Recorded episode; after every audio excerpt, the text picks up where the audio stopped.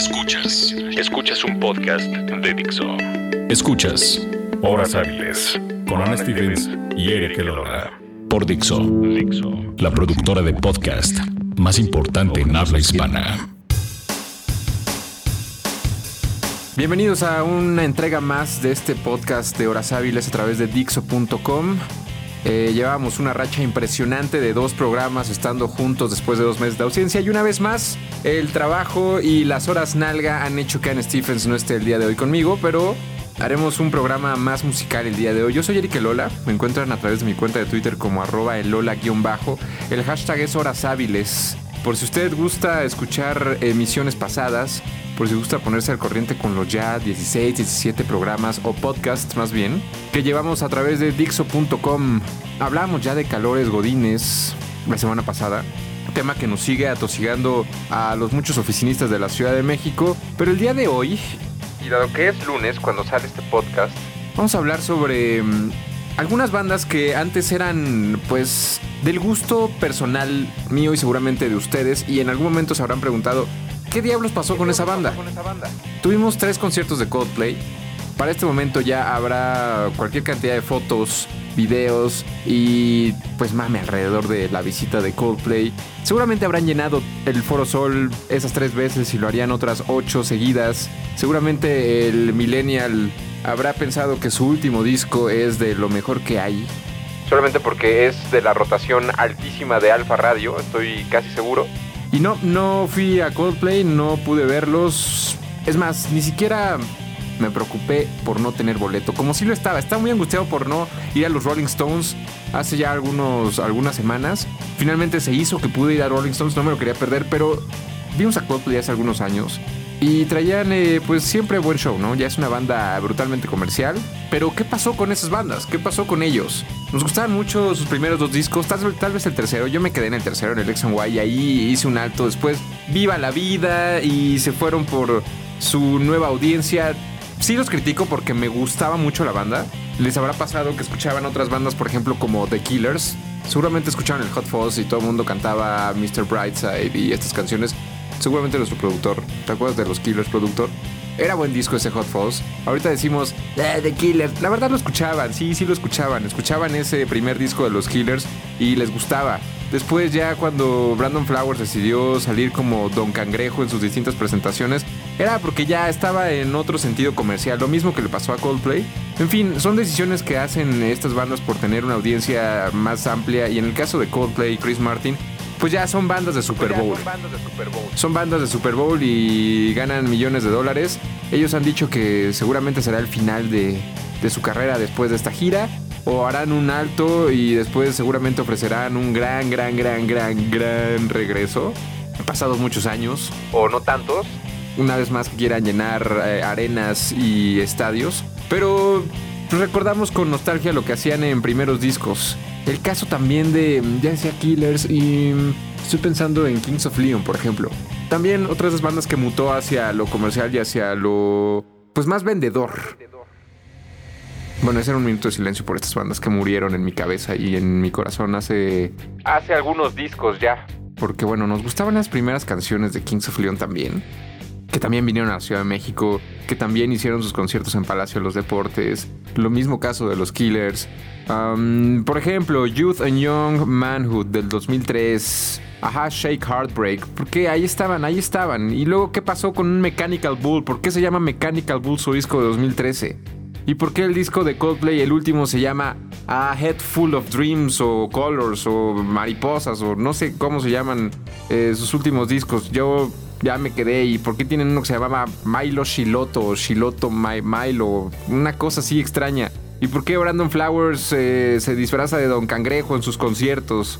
Ah, en fin, en fin, bandas eh, que... Mm, esos tres ejemplos para mí pues son de esas muertes que ahora tendrán muchísimo dinero, pero recordamos con nostalgia sus primeros sonidos. Vamos a escuchar algo entonces de Coldplay. Sí, vamos a escuchar algo de su primer disco. Vamos al Parachutes del año 2000. Aún sigue siendo para mí su mejor entrega. Si ustedes fueron al concierto y nos quieren compartir fotos, muchos videos, cansadores de la gran presentación, gran, gran, gran producción de Coldplay. Lo pueden hacer al hashtag Horas Hábiles. Escuchemos entonces, amigos, esta canción se llama Don't Panic. Es como abre su debut del año 2000. Es Coldplay cuando no eran banda de Super Bowl. Regresamos a Dixo.com.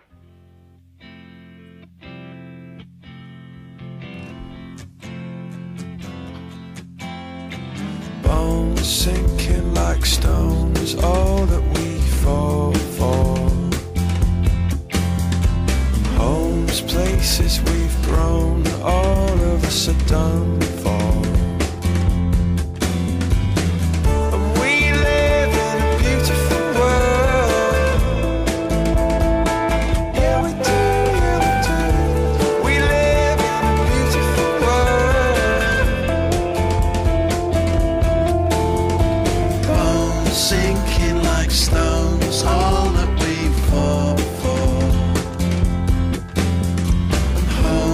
places we've grown, all of us are done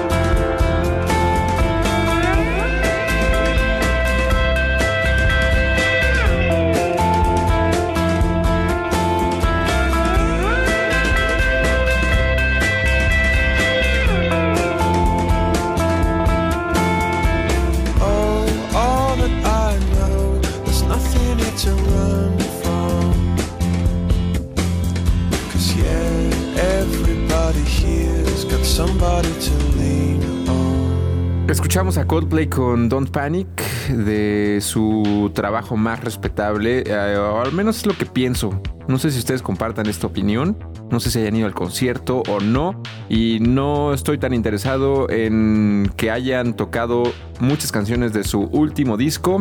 Ya checaré el setlist eh, más adelante cuando tenga un poco de tiempo. En fin, hablando de bandas que pues los perdimos ya sea por millones de dólares, trampolines y vitrinas como el Super Bowl o simplemente buscar una nueva audiencia al estilo Alfa Radio, puede ser, puede ser, como le pasó a Coldplay, porque vinieron a la Ciudad de México, entregaron tres conciertos, todos ellos llenísimos, pero nos gustaban antes, nos gustaban con discos y canciones como lo que acabamos de escuchar. Estas horas hábiles en Dixo.com. Yo soy Eric Lola, arroba Lola-bajo. Estamos repasando algunas bandas que muy bien pasaron del indie a lo comercial o bien pues dejaron un sonido en el pasado que nos gustaba. Mm, eh, pensaba por ejemplo también, y sí han llenado ya estadios y arenas, pero esta, mm, ¿cómo decirlo? Esta fascinación por, por de pronto mutar en el sonido, como lo haría o en el proyecto más bien, como lo harían eh, bandas como Linkin Park. Nos gustaba a todos el Libre Theory, lo escuchábamos, ¿no? El, el, el Crawling in My Skin y el In the End y estas canciones. Y, y de pronto, pues también se hicieron altamente comerciales. Aunque siempre fueron eh, altamente reproducidos en sus videos y en canales de videos como MTV y demás. Y luego podemos hablar de MTV en otro episodio de Horas Hábiles en Dixo.com. Pero el caso es que han, han crecido y han sido otras bandas mucho más comerciales. Eh, me viene a la mente ellos que estuvieron también en, el, en la Arena Ciudad de México. Esta arena lejana, lejana, a la que solamente he ido a ver a José José y a. ah, ¿Quién más vi ahí? No, no, no fui a ver a Incubus, pero ese no es un ejemplo de lo que estamos hablando. ¿Quién más? ¿Quién más se nos ocurre que haya sido altamente comercial? bueno, indie o estaban en el indie. Por ejemplo, ¿qué pasó con una banda como Block Party? De pronto, ellos más bien los perdimos, ¿no? Eh, eran eh, muy exitosos en su primer disco, el Silent Alarm, y de pronto pues a lo mejor esas bandas también de corte llamarada de petate como otros de nombre de Cold War Kids, que pronto escuchas por ahí, hacen algún sencillo, tienen alguna canción pegadora o muy muy pegadora y se pierden en el camino, no tanto por lo comercial, pero bah, simplemente llamarada de petate. ¿Quién más? Clap Your Hands Say Yeah, se me ocurre también. Vinieron hace poquito a la Ciudad de México, fui a su concierto porque me gustaba ese primer disco, también debut. Y pues nada, ¿qué pasó con ellos también? Al parecer no mucho. Al parecer pues fueron consumidos por su propio estilo, a lo mejor altamente alternativo e indie rock. Porque de pronto también echamos el vistazo y vemos cuando la etiqueta indie era para calificar a prácticamente todas las bandas que empezaron a surgir eh, a inicios de siglo. Entonces el indie, eh, pues ahí quedó, ¿no? Al parecer eh, se llevó a estas bandas con la etiqueta también. Por si les gusta usar la etiqueta indie, ahí las encuentra, por supuesto. No sé, pensamos tal vez en The Cooks. No sé si The Cooks sí mantuvo más bien su sonido o no. Ah, si siguen siendo tan juveniles y divertidos. O en el caso de estas bandas, por ejemplo, que mm, fueron muy exitosas con un sencillo y creo que con esto, más bien con esto vamos a despedir.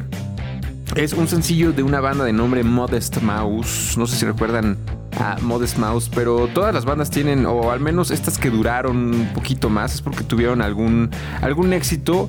Lo que yo diría es el Creep o el Wonderwall de estas bandas que les dieron alto reconocimiento, muchísimas reproducciones en Alfa Radio y en otras radios, pero mm, no sé si recuerden este sencillo de nombre mm, Float On, Float On se llama la canción de Modest Mouse, la más famosa de esta banda y después de ahí no conozco muchos más nombres, tal vez habrá un par más. Era bueno, era bueno ese disco de 2004, el Good News for People Who Love Bad News. Así que vamos a despedir con esta que se llama Float On.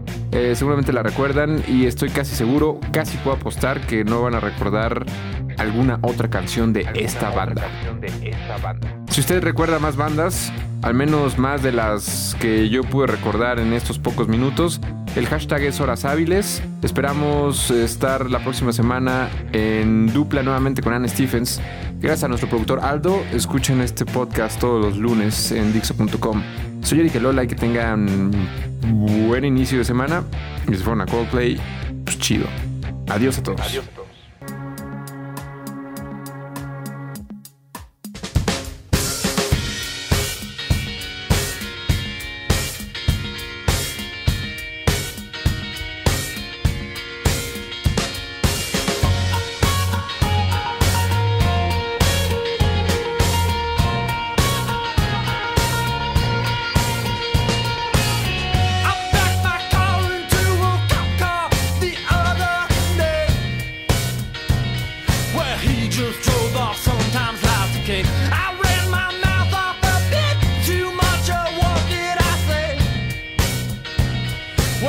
just laughed it off. It was all okay.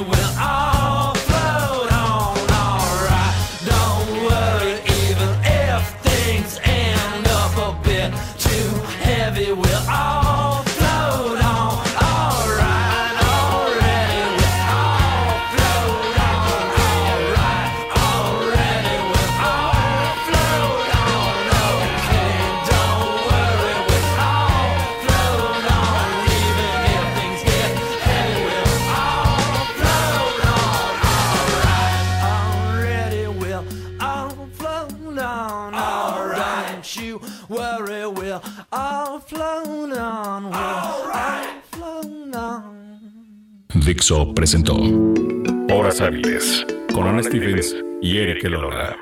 El diseño de audio de esta producción estuvo a cargo de Aldo Ruiz.